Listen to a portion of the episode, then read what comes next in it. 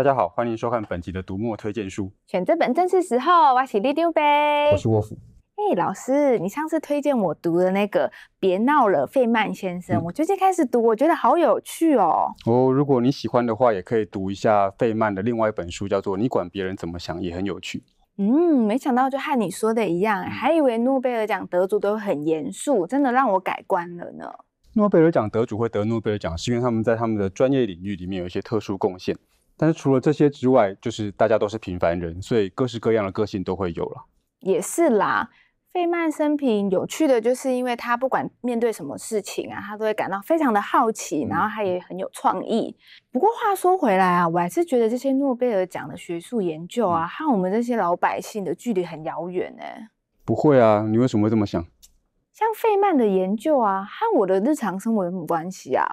你可能日常生活已经在使用，但是你自己并不知道。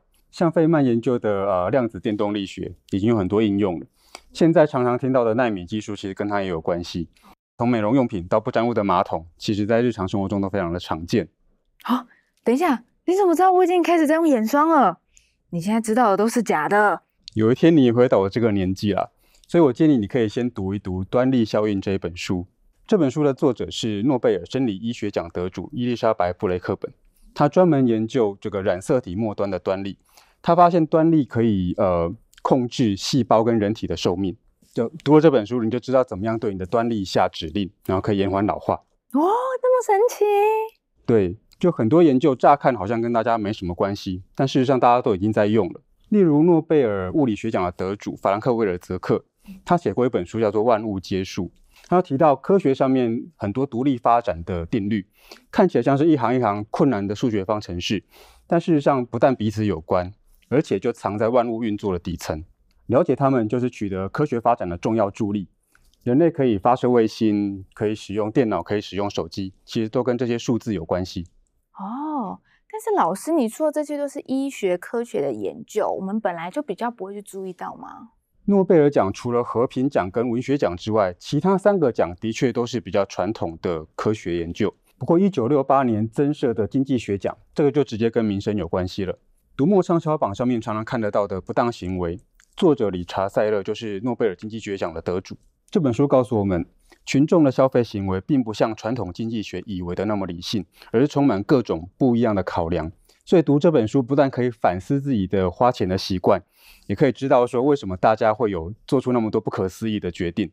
哦，经济学那么厉害？没错，而且因为经济学跟金融市场和群体行为有关系，所以会跟很多社会议题有关系。诺贝尔经济学奖的得主罗伯希勒就曾经预言过这个房市的泡沫化。那他在《金融与美好社会》这本书里面，其实就提到了金融市场要怎么建构，才能更有效地分配资源，更有效地协助呃大家。那但是不会欺压到弱势。另一个经济学奖得主艾文罗斯的观点就更有趣。他在《创造金钱买不到的机会》这本书里面提到说，所有的消费行为其实就是在考虑供给跟需求，也就是说，所有的消费行为都在考虑市场。那如果你知道怎么拆解市场，你就会做出最好的决定。无论你是要求学、要就业、要买衣服，还是要挑老公，就都没问题。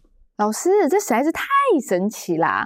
话说，诺贝尔奖都是什么时候挑老公不得主啊？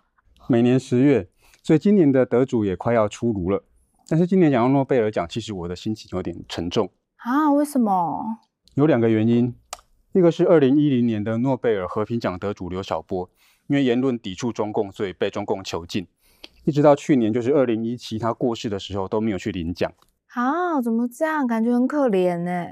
你可以读读刘晓波的《没有敌人，没有仇恨》这本书里面记录他的生平，还有重要的文献，然后你可以读出这个知识分子的人格风范。更重要的是，这本书在读墨电子书上面可以免费领取。那另外一个让老师沉重的原因是什么啊？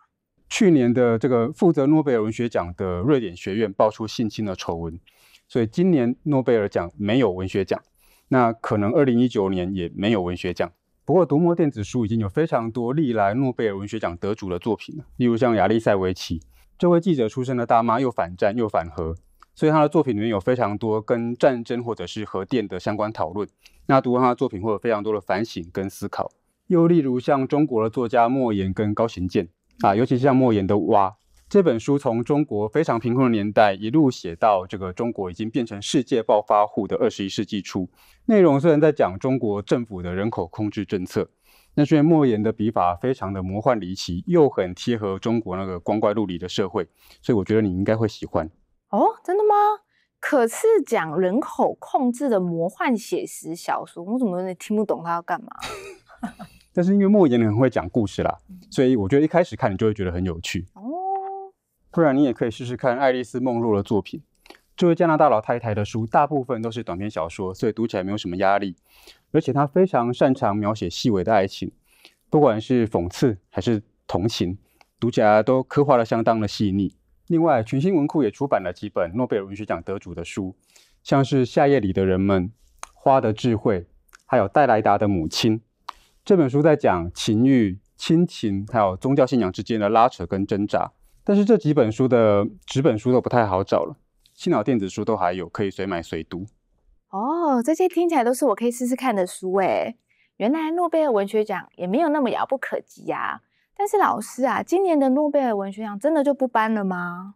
说到这个就厉害了，瑞典学院出了这个性侵丑闻之后，瑞典的文化圈就很不爽，自己另外组了一个所谓的新学院，然后要颁一个奖外奖。那入围名单前阵子已经出炉了。那包括我们非常熟悉的，像尼尔盖曼跟村上春树都在这个入围名单里面。好诶，希望他们都可以得奖，这样我就有理由读我书柜内的美国众神刺杀骑士团长了耶。如果你想知道诺贝尔奖的研究到底为什么这么重要，又如何应用在我们的生活里头，又或者你想要读世界第一定的故事，都欢迎到这个网址来看我们的推荐书哦。好，收工了，收工了，拜拜。